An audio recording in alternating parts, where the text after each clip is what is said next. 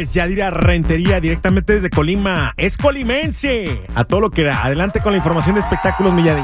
Hola, chiquilín, ¿qué tal? Muy buenos días. Pues vámonos con todos los chismes de la chula. Déjame te platico que finalmente, después de la triste noticia que se diera acerca de la muerte de la hija del flaco, pues ahora él ha salido a hablar. Luis Ángel, el flaco, ha dicho que está muy dolido, que está pasando por ese proceso en este momento de asimilarlo, que su hija ya fue enterrada, pero mandó un importante mensaje tanto a los padres como a los jóvenes, entendiendo que hoy en día quieren divertirse, andar en la parranda y pasarla bien, pero también tienen que tener cuidado porque hoy en día pues es mucho más peligroso y sobre todo no es la misma historia con la que crecimos muchos de nosotros.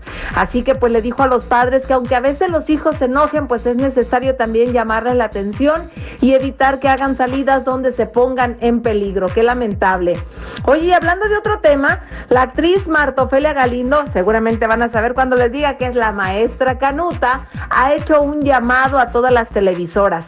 Dice que lamentablemente pues los actores viejos ya no les dan trabajo y que eso es algo aberrante totalmente porque ellos tienen gran experiencia, pero no les permiten que se sigan destacando. Oye, tengo otro chisme, pero ahora ¿de quién crees? De Luis mi rey. Resulta que se sigue presentando con éxito en Argentina, sigue agregando nuevas fechas a este tour de la que estoy segura va a salir millonario.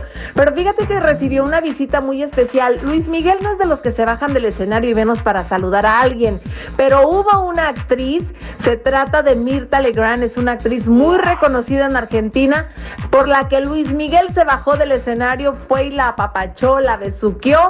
Ay Dios, qué envidia de esta señora.